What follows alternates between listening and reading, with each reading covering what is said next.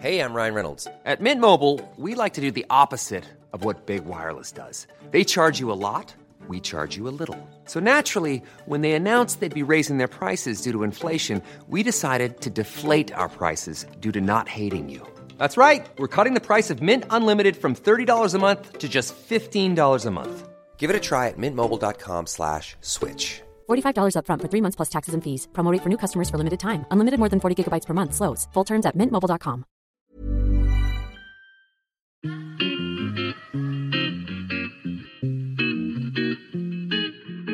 Salut les gars, je suis Anne-Laure Baratin et vous écoutez le podcast Genre de fille. Chaque semaine, je reçois une fille unique en son genre pour parler sans tabou de mission de vie, de galère, de déclic ou non, de féminin, de maternité ou pas, tout ça, tout ça. Par leur parcours, leur engagement et leur choix de vie, elles m'ont bluffé et j'ai à cœur de vous les faire découvrir. Je sais qu'elles vous inspireront. J'espère maintenant que leur parole vous permettra d'avancer, de choisir, de décider. Et maintenant, place à l'épisode du jour. Bonne écoute Cet épisode a été rendu possible grâce à Baratin, etc. Baratin, etc., c'est l'agence de création édito qui donne de la voix aux femmes et qui accompagne les entreprises engagées s'adressant à elles. Alors aujourd'hui, au micro de Genre de Fille, je reçois Sarah Durieux et on va parler d'activisme. Car oui, Sarah est une activiste. Elle est l'autrice de Changer le monde, manuel d'activisme pour reprendre le pouvoir. Elle a dirigé pendant plusieurs années la plateforme change.org, la plus grande plateforme mondiale de pétitions en ligne. Elle a été sélectionnée par la Fondation Obama parmi 35 leaders européens à suivre et elle a également travaillé pour différentes ONG. Bonjour Sarah, je suis ravie de te recevoir au micro de Jean de. Bonjour Anna, moi aussi je suis ravie d'être là. J'en parlais un peu en introduction où j'expliquais euh, ton parcours euh, et aussi ce que dit un peu ton profil LinkedIn. Donc on va commencer euh, assez rapidement dans le vif du sujet. J'aimerais savoir quelles sont les convictions qui te touchent toi en tant qu'activiste? Alors, il y, a, des sujets différents, je veux dire, il y a des causes différentes, mais je pense que ce qui fait le lien entre toutes ces causes, c'est le sentiment et, et l'engagement profond pour en fait une société dans laquelle les personnes qui sont concernées par des problématiques peuvent agir sur ces problématiques, sont au premier plan de l'action et de l'activisme pour faire changer les choses. Et ça, c'est ce qui a guidé mon action depuis ces dix dernières années, ce qui continue à me guider. Je pense qu'en fait, il faut changer le monde, mais la manière dont on change le monde, c'est important aussi. Et on ne peut pas changer le monde sans les gens qui sont concernés par euh, les changements qu'on veut opérer. Donc ça, on va dire que c'est mon engagement principal. Et puis, euh, bien sûr, euh, il y a des sujets qui me tiennent particulièrement à cœur et sur lesquels je suis particulièrement engagée. Je dirais les luttes contre toutes les discriminations et toutes les violences. Et ça, c'est quelque chose qui est lié notamment à mon histoire, mais qui est lié aussi aux histoires des gens que j'ai rencontrés sur mon parcours. Et puis, il y, a, une vraie question pour moi aussi, qui est comment est-ce qu'on arrive à la justice? Ça, c'est aussi un mot qui est un mot-clé pour moi. Euh, la justice sociale, la justice environnementale, le fait qu'on puisse avoir des gens qui vivent dans un monde juste, dans un monde sain, dans lequel ils peuvent vivre, aimer, apprendre de manière euh, à la fois euh, saine, mais aussi collective. Donc voilà, mes engagements, ils sont multiples, mais en tout cas, ce qui les relie tous, c'est les personnes concernées doivent pouvoir faire changer les choses pour que le monde tourne mieux. À partir de quel moment, toi, tu t'es dit, je suis une activiste? Déjà, est-ce que tu peux, nous, toi, nous dire pour toi qu'est-ce que c'est être une activiste? Et à partir de quel moment, toi, tu l'as assumé et, tu t'es senti un peu investi de cette mission, en fait? Je me suis pas dit je suis activiste depuis très longtemps. Je pense que quand j'ai écrit mon livre, euh, j'ai voulu trouver une manière de décrire ce que je faisais et je pense que c'est là, en regardant, en recherchant, que je me suis dit que c'était finalement un mot qui correspondait bien à ce que j'avais envie euh, de continuer à faire et ce que j'avais fait depuis longtemps parce qu'en fait, c'était l'idée euh, que les personnes concernées, euh, encore une fois, je reprends la même, expression, mais elle vient de là, euh, l'activisme, ça vient de activism en anglais, et donc cette définition de départ, c'est à la fois des gens concernés qui agissent directement, sans passer par des intermédiaires, ce qui le différencie un peu du militantisme, on va dire, dans des partis, dans des associations, etc. Et puis, c'est l'idée d'action. Donc, c'est l'idée qu'on n'est pas uniquement dans la production d'idées, on est dans créer des actions, mettre en place des stratégies qui vont permettre de faire avancer euh, nos sujets. Et donc, en fait, c'est pour ça que j'ai décidé de m'identifier comme activiste, parce que je me suis dit que ça correspondait beaucoup à ce que j'aidais euh, les gens à faire. Et c'est vrai que ça m'a pris du temps à me dire ça, puisque comme j'ai toujours été dans l'ombre des personnes qui faisaient campagne sur leur sujet, je me disais, est-ce que je peux vraiment me revendiquer activiste? Moi, en fait, j'aide des gens à être activistes. Et puis, je me suis dit, finalement, c'est une forme d'activisme euh, de faire ce que je suis en train de faire. C'est de former des milliers d'autres activistes. Et donc, c'est pour ça que aujourd'hui, j'utilise ce mot pour me décrire. et je pense que c'est aussi un mot qui a très longtemps été associé à une forme de violence ou à une forme de, d'action politique euh, qui était forcément euh, néfaste ou négative. Et je trouve que se réapproprier les mots, c'est important. Et je pense que là, sur ces dernières années, il y a beaucoup de personnes comme moi qui ont revendiqué le fait d'être activiste pour lui redonner euh, justement ces lettres de noblesse en disant tout ce qu'on fait, en fait, on le fait parce qu'on veut changer le monde et on n'est pas dans une approche qui est une approche néfaste ou négative. Donc voilà, en gros, un peu le cheminement. Mais ce qui reste surtout important pour moi, c'est c'est le fait de former des activistes et donc je me revendique comme une activiste qui forme des activistes. Le poste, en fait, euh, aussi qui, est assez emblématique, c'est celui que tu as occupé chez change.org, qui est donc une plateforme de, de pétition en ligne. Et explique-nous comment tu es arrivé euh, dans cette. Alors, ce n'est pas une entreprise, d'ailleurs, je ne sais pas, tu vas nous expliquer de, qui ça dépend, en fait. Comment tu es arrivé là-bas, combien de temps tu es resté là-bas, et comment, en fait, euh, l'expression prendre la lumière, et c'est pas, pas ça, mais ça a vraiment été euh, un poste dans, ton CV qui est hyper emblématique en fait. Mmh, mmh. Bah, je pense que euh, la, raison pour laquelle c'est emblématique, c'est que je pense que j'ai je pense vraiment que j'ai défini mes engagements en travaillant chez Change.org. Et donc, c'est pour ça que je pense que je m'y suis impliquée autant. Et c'est pour ça que c'est aussi important pour moi aussi cette, cette étape de ma vie. En fait, euh, moi, j'ai voulu, euh, quand j'étais plus petite, euh, enfin plus jeune, j'ai voulu travailler dans une organisation, en tout cas travailler dans une organisation qui a de l'impact pour changer le monde. Donc ça, c'est quelque chose qui vient d'assez loin, mais je ne savais pas vraiment pourquoi avant. Maintenant, c'est un peu plus clair. on, on, y reviendra peut-être après, mais en tout cas, euh, c'était quand même mon, idée de départ. Euh, moi, j'avais étudié la communication parce que, euh, franchement, comme beaucoup de jeunes à 18 ans, quand on nous demande ce qu'on veut faire dans la vie, on ne sait pas, ce qui est bien normal et naturel. Et donc, je m'étais un peu engagée dans la communication parce que c'est ce que ma sœur faisait, ça me semblait être quelque chose que je pouvais faire. Et donc, pas vraiment une vocation. Mais j'ai eu des gens sur mon parcours qui m'ont parlé de bah, comment on, on, pouvait utiliser finalement la communication, comment fédérer les gens. C'était aussi un facteur de changement social et comment en fait on pouvait utiliser la communication dans des objectifs politiques. Et donc euh, c'est là que j'ai décidé de faire de la communication politique et que j'ai commencé à travailler d'abord dans des ONG, dans des associations et des ONG. Et en fait, euh, ça a été pour moi, c'était un peu le, la manière dont j'imaginais mon avenir, c'était travailler dans ce genre d'association qui était d'ailleurs plus où je faisais vraiment de la communication, euh, je dirais très descendante, c'est-à-dire que bah, en fait, on, imaginait des programmes et ensuite on communiquait sur ces programmes. On faisait aussi beaucoup de plaidoyer, ce qui m'a mis un peu le pied à l'étrier sur euh, comment est-ce qu'on fait changer les choses et comment est-ce qu'on fait changer les lois. Mais en tout cas, euh, il n'y avait pas du tout cette notion d'empouvoirment, d'empowerment que j'ai développé beaucoup chez Change.org et qui m'a aussi permis de comprendre euh, bah, que ce travail qui consistait en fait à accompagner des gens à accomplir en fait leur destin d'activiste, c'était aussi quelque chose qui était hyper en lien avec ma personnalité et la manière dont j'avais envie d'être dans le monde. Et j'ai toujours été une, personne qui aime bien aider les autres. Et donc, euh, il y avait vraiment cette, euh, cette notion-là quand je suis arrivée chez Change qui, s'est beaucoup développée. Mais en tout cas, euh, après ces expériences en ONG, je suis partie à l'étranger et je pensais que ça allait être plutôt positif sur mon CV et ça ne l'était pas. Il y a beaucoup de gens qui se demandaient ce que j'étais partie faire. mais en tout cas, quand je suis revenue, j'ai trouvé du boulot parce qu'il fallait trouver du boulot. Et donc, j'ai bossé dans une agence de communication digitale. Ça a dû te changer de, de l'univers des ONG et Enfin, je ne sais pas quel type d'agence c'était, mais c'est quand même super différent. c'était pas du tout le même style que, que les ONG ni que Change. D'ailleurs, euh, j'avais un surnom, on m'appelait l'école de service, par exemple. Euh, donc voilà, c'était vraiment c'était un peu ma marque de fabrique et, euh, et, je poussais beaucoup en interne pour travailler sur les sujets. À l'époque, on disait développement durable et ça avait l'air encore cool. mais voilà, pour pousser sur les sujets solidaires et d'écologie, etc. et d'aller chercher des clients euh, dans ces domaines-là, mais bon, j'étais un petit peu minoritaire. Et en tout cas, ce que ça m'a apporté, cette expérience, c'était quand même de me dire, bah, euh, il y a un truc qui est efficace pour mobiliser les gens et y a, qui peut être un outil euh, puissant en fait pour faire changer le monde, c'est le digital et c'est le numérique et c'est les réseaux sociaux. Et donc, cette expérience, elle m'a quand même apporté ça. c'est que moi, j'ai quand même 37 ans, donc quand j'ai étudié mes premières expériences pro, le digital, c'est pas du tout ce que c'était maintenant.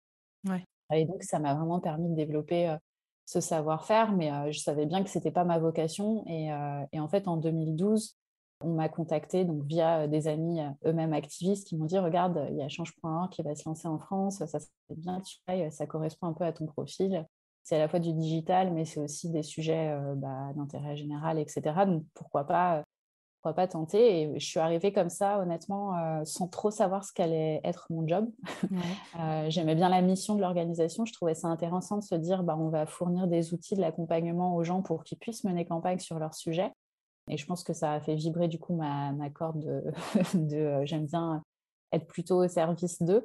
Et donc c'est comme ça que j'ai commencé. Mais cette expérience, elle a été en effet assez marquante parce qu'à la fois sur la manière de euh, mobiliser les gens, j'ai appris énormément de choses. Et après, sur le fond politique, ça a été, aussi euh, ces dix dernières années. J'ai fait mon éducation politique en fait chez, chez Change.org beaucoup, euh, puisque j'étais au contact de plein de gens qui agissaient sur plein de sujets différents, à des échelles complètement différentes, entre des gens qui faisaient des campagnes très locales, des gens qui faisaient des campagnes nationales ou internationales. Donc, on va dire que tout ça, ça m'a permis, après dix ans, de, sortir avec, je pense, une, des engagements peut-être euh, plus ancrés euh, dans la compréhension du monde et puis euh, pas juste dire bah, je veux faire le bien dans le monde mais en gros c'est quoi le bien dans le monde? Ça consiste en quoi? Ça s'appuie sur quelles valeurs ça s'appuie sur quel type de politique publique? Quel genre de vision de société? Et donc si je repars avec, avec cette richesse là de, de change-point puisque je suis partie il y a quelques mois maintenant et ça m'a permis d'affirmer aussi quel rôle je voulais jouer au-delà d'aider des gens à devenir activistes et est-ce qu'il y a une pétition ou une campagne qui t'a particulièrement marqué pendant ta présidence euh, de change.org Alors, c'était juste une direction. ah, d'accord. mais euh, ouais. En relisant, je me dis, tiens, mais présidence, après je me suis dit, bah, allez, pourquoi pas? Mais oui, pendant ta direction de change.org, Écoute, il y en a eu tellement et à chaque fois que j'en parle, euh, c'est un peu ridicule, mais j'ai toujours un peu les larmes aux yeux quand je... parce que je suis très émotive comme personne. Ouais. Non, c'est pas ridicule. Euh, mais en fait, il y a plein d'exemples, mais je pense que les, les, les moments les plus forts, c'est des... J'ai vraiment accompagné des gens. C'était d'ailleurs ce qui faisait partie du travail qui était à la fois très enrichissant et très difficile euh, psychologiquement, c'est qu'on accompagne souvent des gens qui sont dans des situations de, de détresse, en fait, qui se tournent vers la pétition comme un peu leur dernier recours euh, donc notamment, euh, j'avais accompagné une famille, euh, la famille de, Maeva, qui était une petite fille qui était morte dans un accident de manège. et on avait vraiment travaillé avec sa, famille, notamment avec son oncle et sa tante, pour avoir une campagne justement pour mieux réglementer l'installation des manèges itinérants pour éviter ce, genre d'accident. Et c'est vrai que que ce soit cette campagne-là ou, d'autres campagnes sur lesquelles j'ai travaillé où j'étais vraiment en contact avec des gens qui, qui, souffraient et en même temps qui voyaient l'action collective comme une forme de, enfin je sais pas comment dire, c'était une, manière de faire leur deuil et en même temps de s'assurer que ça n'arrive pas à d'autres personnes. C'est des moments toujours hyper forts. Ça a été vraiment clé dans, dans tout mon parcours euh, et, et, je pourrais te donner 100 000 exemples de, gens comme ça. Mais puis après, je pense qu'il y a aussi les moments forts, c'est les moments où on se dit, euh, euh, tu vois, changement que c'est pas mon. Alors, tu me demandais si c'est une entreprise. Oui, c'est une entreprise. C'est une entreprise euh, qu'on dit entreprise sociale. Et euh, donc, c'est une entreprise qui n'a pas, un objectif de rentabilité, mais un objectif d'impact. Mais tu vois, c'est pas mon entreprise, c'était pas mon entreprise. Et, mais malgré tout, je me sentais hyper investie de la mission et de faire en sorte que la mission, elle soit accomplie en France, entre guillemets, qui était bah, de redonner du pouvoir aux gens, de faire en sorte que que des citoyennes et des citoyens, quand ils s'organisent, ils puissent vraiment avoir un, impact et changer les choses. Et euh, il y a eu des moments comme, euh, je me rappelle, c'était en fin 2018 où j'étais devant BFM TV et quand Emmanuel Macron a répondu à la pétition des Gilets jaunes qui avait été lancée par euh, Priscilla Lidowski et qui va sur la plateforme Change, qui est une plateforme qu'on a vraiment lancée de nulle part en 2012, qui était connue de personne, et qu'il y va et il répond à la pétition directement sur la plateforme, et qu'en plus il dit aux gens, vous avez raison, je me suis planté, bah, là, tu te dis, euh, en fait, euh, même si après, on a été très déçus sur ça, et que c'était juste une punchline de plus. Euh, mais en tout cas, il y a, y a, quand même des moments comme ça où tu dis, bon, on a quand même accompli quelque chose de fort qui est, on a construit les conditions pour que des milliers de gens, des millions de gens dans ce cas-là, puissent vraiment se faire entendre par les plus hautes sphères de pouvoir. Et donc, ça aussi, c'est des moments forts où on se dit qu'on a accompli notre, notre mission. Et moi, ça reste à la fois des moments hyper positifs et en même temps des moments de stress absolu. Et je pense que c'est aussi ce que je garde de cette expérience euh, chez Change, c'est de, de, jamais vraiment euh, décrocher, quoi, puisque euh, sur toutes les causes, sur tous les sujets disponibles pour des milliers de gens, puisque forcément, quand on accompagne une vingtaine de personnes par semaine sur leur campagne, bah, elles peuvent aussi tout appeler en même temps. Et, voilà, il faut pouvoir gérer des gens qui sont aussi des gens qui ne font pas ça professionnellement, donc qui appellent un peu en dehors des heures classiques, etc. Donc en effet, c'était une expérience hyper prenante. Et en même temps, euh, moi, je pense que ce que je, la conclusion que j'en ai faite quand je suis partie, c'est que je pense que c'est la plus belle expérience euh, professionnelle que je pouvais avoir pour me lancer entre guillemets dans l'activisme. C'est que en fait, c'est une expérience qui exige une empathie et une humilité absolue, puisqu'on est vraiment euh, là pour aider, euh, même pas pour aider des gens, en fait, pour accompagner les gens dans la réalisation de leur, de leur, potentiel politique. Et ça nécessite d'être hyper humble sur ce que eux savent, en fait, leur expérience du vécu, et sur ce que nous, on peut apporter et d'être toujours dans une posture de facilitation et pas d'imposer aux gens des choses, de les aider à cheminer. Donc, euh, je pense que ça m'a beaucoup appris et je pense que ça, ça va rester ancré en moi et c'est la manière dont j'ai envie de continuer à travailler, c'est de ne pas dire aux gens quoi faire, de juste de les accompagner dans leur réflexion sur comment ils peuvent agir. Et c'est la question que je voulais te poser, mais tu as à moitié répondu. Euh, je voulais te demander comment on fait pour couper, en fait, le soir quand on a fini, mais en fait, tu m'as répondu en disant que c'était impossible de couper. Donc, en fait, mmh. la seule manière de couper, c'est de, de partir, en fait, non? Pourquoi tu es, partie, en fait? Alors, je ne suis pas partie à cause de ça, hein, parce que j'avais besoin de couper et tout, même si euh, je suis consciente que c'est aussi le mode de fonctionnement de... Après, euh, moi, je dis ça pour Changement, mais c'est vrai dans plein d'autres organisations où euh, on en parlait avec d'autres activistes, il y a quand même une culture de... bah déjà, beaucoup de gens font ça en dehors de leur travail, donc il y a une vraie question de comment est-ce qu'on a du temps pour militer, en fait, quand on doit déjà se nourrir et s'occuper de nos familles. Euh, mais, euh, mais, je pense que comment on fait pour couper? Moi, dans, les derniers, dans les derniers mois où j'ai décidé de ne pas couper, je pense qu'il y a un, moment où il faut embrasser en fait euh, le fait que bah, voilà, c'est une période, mais il faut aussi, il faut aussi s'accorder des moments où on décroche complètement. Et donc pour ça, on était dans l'équipe et on arrivait à se relayer. Et je pense que ça, aussi, ça guide mes, mon apprentissage de comment on doit s'organiser pour militer. C'est qu'en fait, on doit être plus nombreux pour se partager, se partager le boulot. Et, donc moi, une des solutions qui n'est pas absolument la meilleure, c'est d'abord de, se dire qu'il faut qu'on soit plus nombreux pour pouvoir se répartir euh, le taf. Et l'autre solution, et ça j'y travaille encore, et franchement je pense que c'est un des apprentissages que je dois renforcer, euh, c'est apprendre aussi à, ne pas être en empathie absolue avec tout ce qui se passe dans le monde. Euh, j'ai énormément de mal à ne pas me sentir concernée par l'ensemble des actualités que je vois passer. Et d'ailleurs, ça a été théorisé par, des gens que, voilà, quand on est activiste, on a en général un niveau d'empathie qui est plus élevé, donc on a plus de mal en fait à prendre du recul et à se concentrer sur nous-mêmes.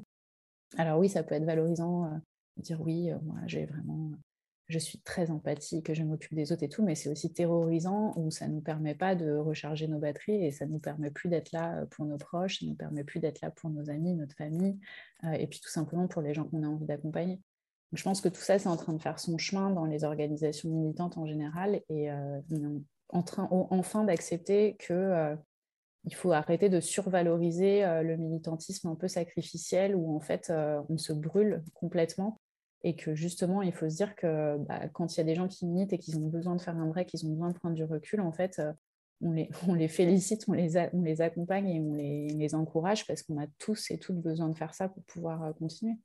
Ouais. Et j'aimerais bien qu'on parle un peu de ton féminisme. Euh, moi, je te suis aussi sur les réseaux, donc euh, Genre de fille, c'est évidemment un podcast féministe. Mmh. Et tu es resté presque dix ans euh, chez mmh. change.org. Comment tu as, vécu un peu l'évolution MeToo, les violences que, les femmes subissent dans la sphère mmh. domestique? Est-ce que toi, tu as vu une évolution? Euh, de mmh. la société par rapport à ça Est-ce que toi, tes convictions, elles se sont encore renforcées aussi par rapport à ce que tu as mmh. vécu ces dix dernières années? Mmh. Ouais, ouais, ah bah, en fait, c'était hyper intéressant parce que, comme je te disais tout à l'heure, comme j'ai vécu un peu, j'ai fait mon éducation politique en même temps que je travaillais chez Changement, donc j'ai évolué en même temps que les sujets aussi, euh, euh, les sujets qui émergeaient dans l'espace public ont, ont émergé. Et c'est vrai que quand on a, lancé en 2012, euh, je pense qu'une des premières campagnes euh, sur lesquelles, euh, j'ai travaillé, c'était sur un jugement sur un viol collectif. et donc, on avait travaillé avec plusieurs féministes là-dessus. Euh, et après, c'est vrai qu'il y a eu une accélération. Et en fait, c'était assez marrant parce qu'avant MeToo, il y a eu l'affaire euh, Jacqueline Sauvage. Qui je ne sais pas si. peut-être si, si, mais tu as raison. tu, peux tu peux rappeler les. Je peux rappeler ce que c'est. Donc, en gros, Jacqueline Sauvage, c'est une femme qui avait 47 ans à l'époque et qui avait été.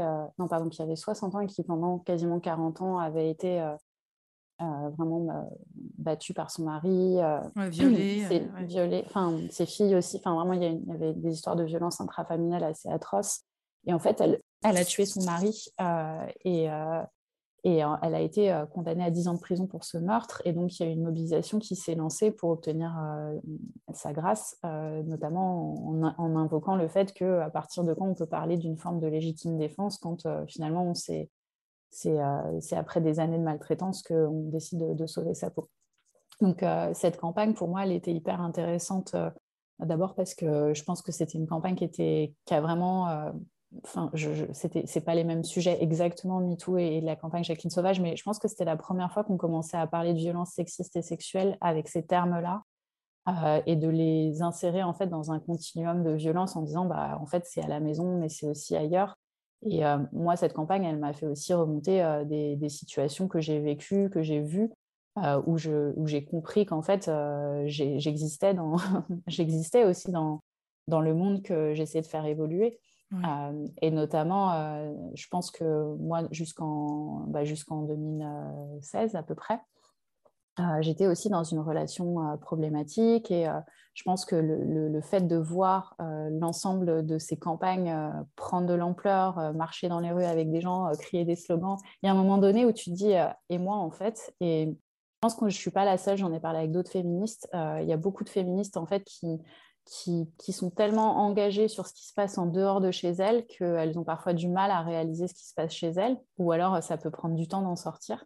Moi, j'ai fait partie de ces personnes-là. Et donc, l'évolution de la société sur euh, bah, le fait qu'on euh, on, ne considère plus que les violences euh, intrafamiliales ou en général les violences sexistes et sexuelles sont acceptables.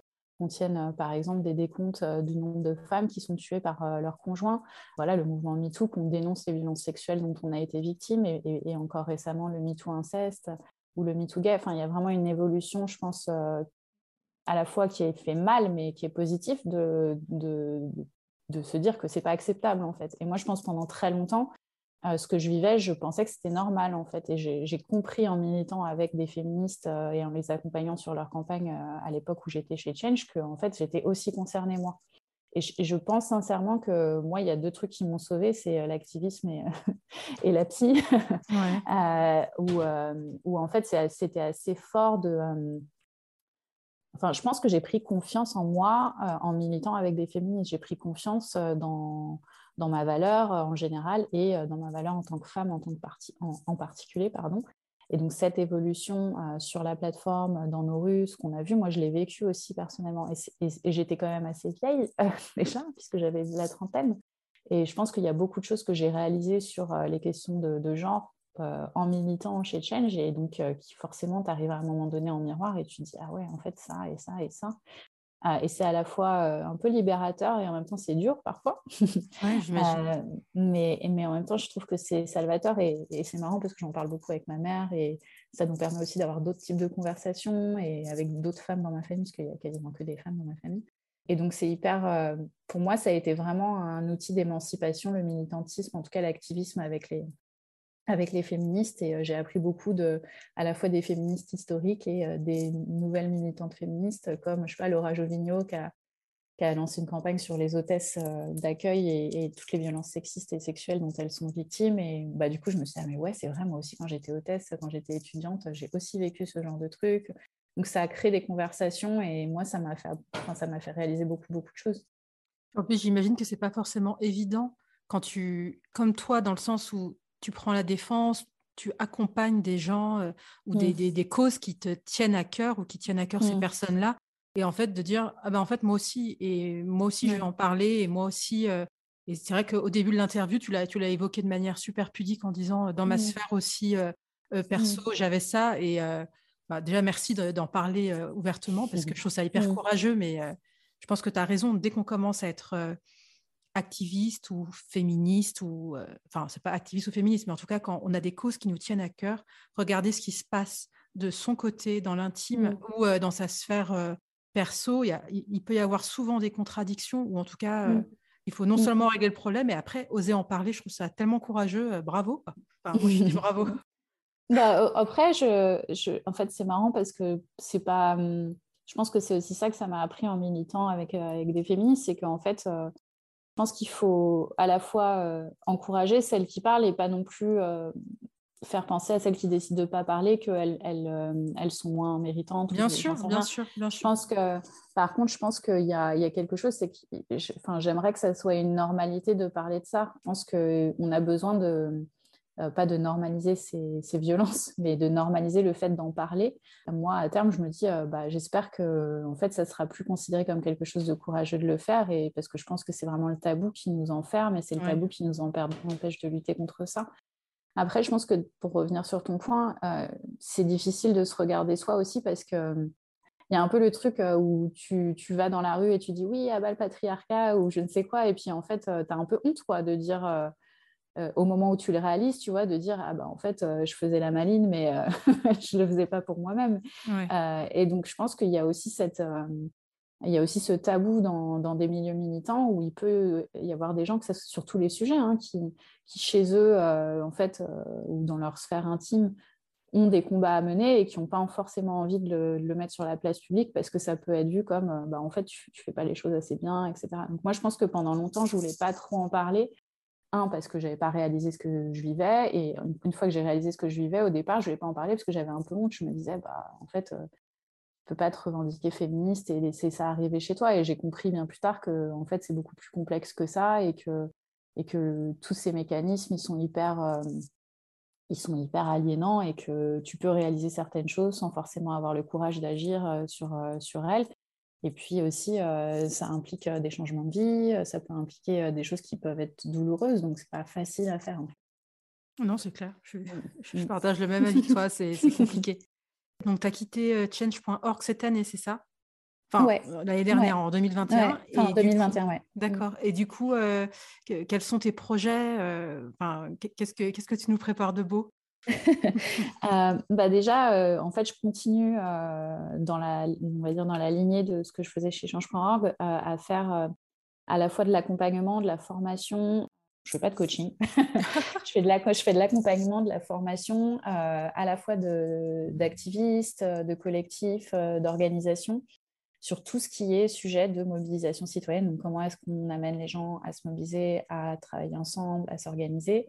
Euh, je fais aussi beaucoup d'accompagnement sur les sujets de plaidoyer. Je donnais des cours de, j'ai donné des cours à certains endroits de plaidoyer et de lobbying euh, for good, on va dire.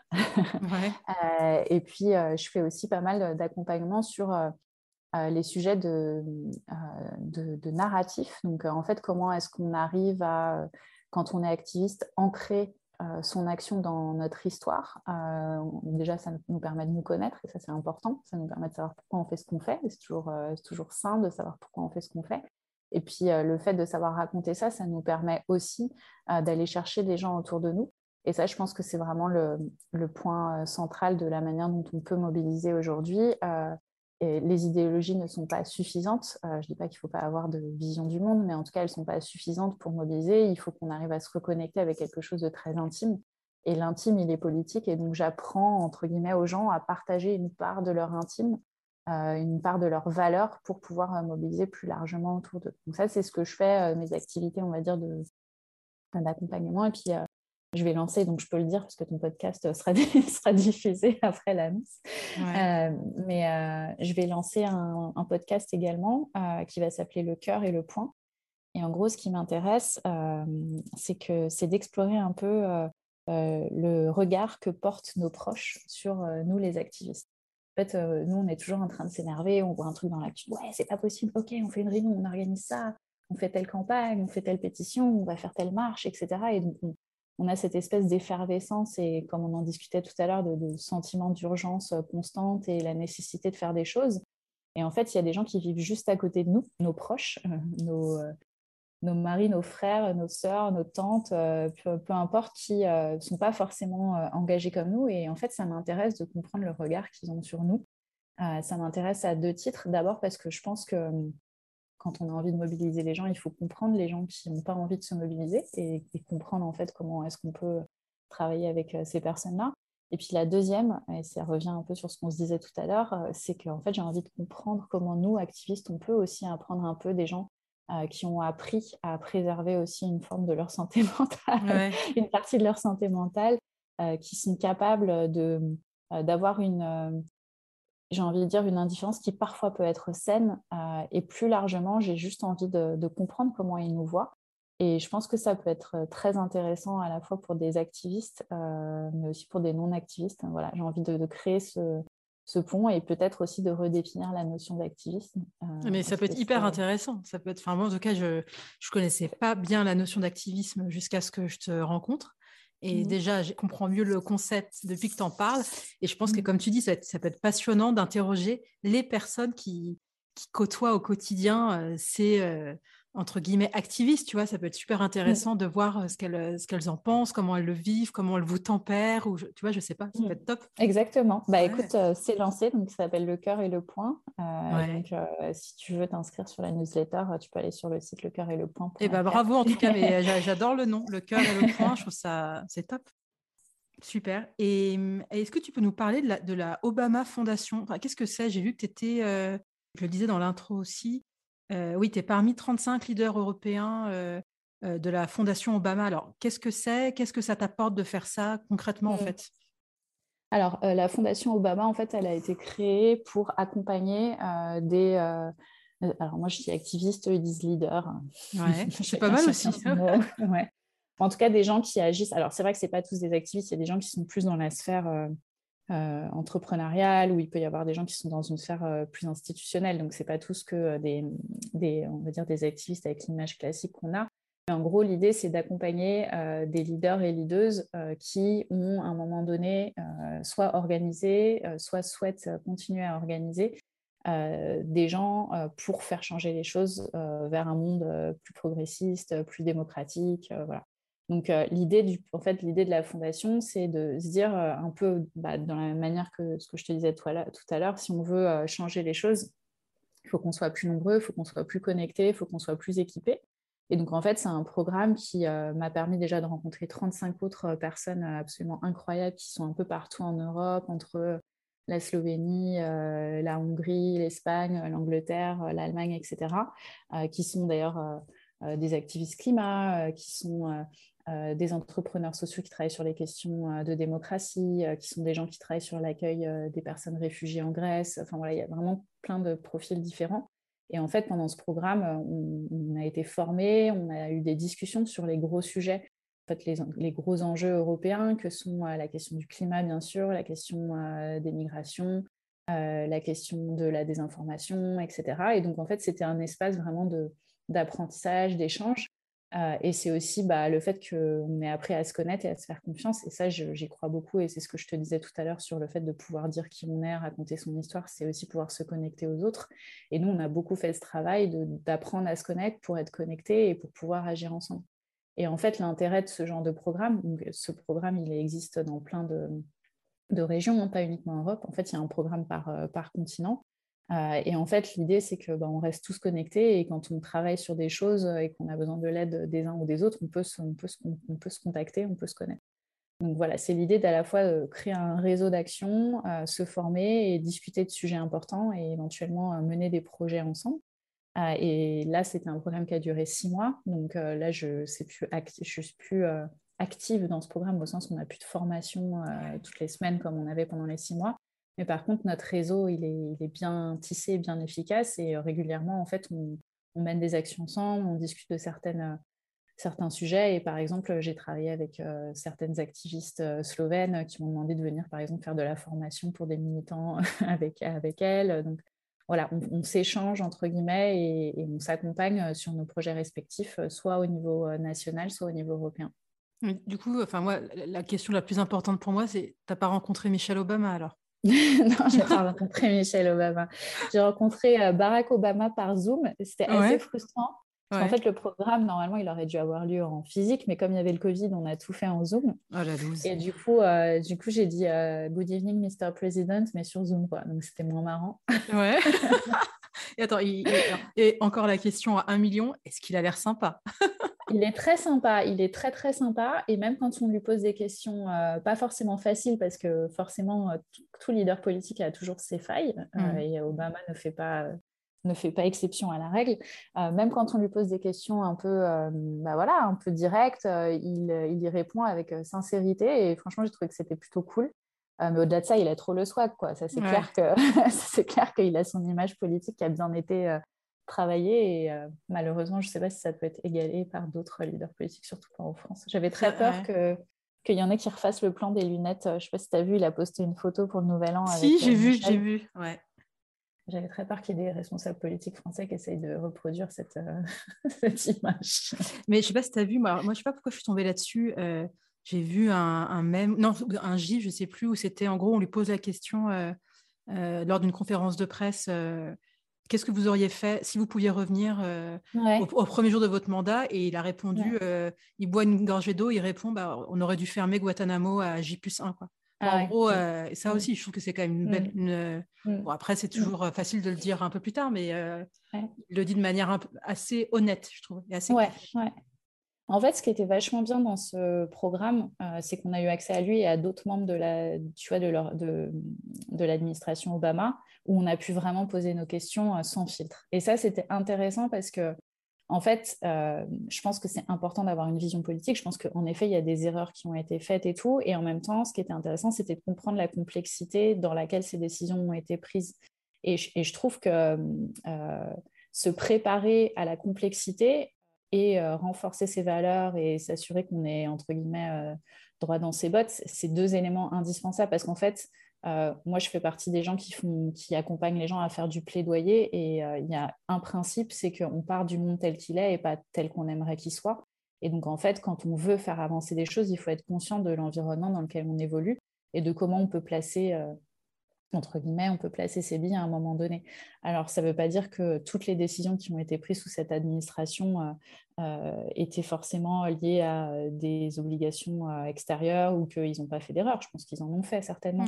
Mais, par contre, je pense que c'est vraiment quelque chose, et pour moi aussi, ça, ça doit nous apprendre beaucoup de choses sur l'idée de l'homme ou la femme providentielle, j'allais dire présidentielle, l'homme ou la femme providentielle qui viendrait et qui réglerait tout. Je pense qu'en en fait, être conscient de la, difficulté de l'exercice du pouvoir, ça veut dire être exigeant envers nos responsables politiques, mais aussi être conscient de, de quoi on peut les tenir responsables et dans quelle mesure on doit les pousser euh, dans une direction ou dans une autre en fonction des, positionnements qu'ils prennent. Euh, je ne sais pas si c'est très clair ce que je dis, mais dans tous les cas, moi, ça me semble intéressant de. Ah, je ne devrais pas dire ça, tiens, ça c'est un truc typique de meuf. Je ne sais pas si c'est clair, ou enfin, je ne sais pas. la fin de chaque phrase. Je crois, que c'est euh, assez féminin. Oui, c'est assez féminin. Mais en tout cas, voilà, c'était intéressant d'avoir ces discussions-là et je pense que je pense qu'il faut continuer à avoir euh, ce genre de discussion avec nos leaders politiques, euh, d'être cash, et, mais que eux aussi ils soient dans une forme d'honnêteté et qu'ils expliquent vraiment les tenants et les aboutissants de leurs décisions. Je pense que ça ferait beaucoup, beaucoup de bien à la démocratie. On va passer aux petites questions de la fin. Je ne sais pas si tu connais Annick Cogent, qui est journaliste au Monde, qui fait des portraits de femmes et qui pose souvent cette question, qui a même donné un livre. C'est euh, Je ne serais pas arrivée là si. Et donc, je te vais te ah. demander, Sarah, de compléter cette phrase, toi aussi. Je ne serais pas arrivée là si. Je ne serais pas arrivée euh, bah, où je suis aujourd'hui, en tout cas dans la vie que j'ai aujourd'hui, si j'avais pas euh, suivi toujours mon instinct et surtout été authentique dans mes choix. Euh, donc, euh, l'authenticité, c'est respecter mes valeurs et les faire toujours passer avant. D'accord. Qu'est-ce qui t'anime? Qu'est-ce qui m'anime? Euh, La justice. Qu'est-ce qui te met en colère ou peut t'agacer? Le refus du statu quo, je dirais. la violence et la haine gratuite. Et est-ce qu'il y a une femme que tu aimerais entendre au micro de genre de fille? Eva Sadoun. D'accord. Et la petite question de la fin, quel genre de fille es-tu, Sarah? Je suis, je suis une, une émotive. D'accord, Sarah. Eh ben, merci beaucoup euh, pour cet échange et, et, je te souhaite plein de succès pour la suite, euh, pour ton podcast et pour, pour, la suite de tes projets. Merci beaucoup. À bientôt. à bientôt. Merci d'avoir écouté cet épisode. J'espère qu'il vous a plu. Si c'est le cas, partagez-le autour de vous et sur les réseaux sociaux. N'hésitez pas non plus à laisser un avis positif à propos de genre de filles sur vos applications de podcast. Pour ne rien manquer de genre de fille, suivez-moi à Anne-Laure Baratin sur Instagram. Si vous avez des compliments, des critiques ou des réflexions, n'hésitez pas. Merci à Marvin Marchand pour la musique du générique. Bonne semaine et à très vite. Salut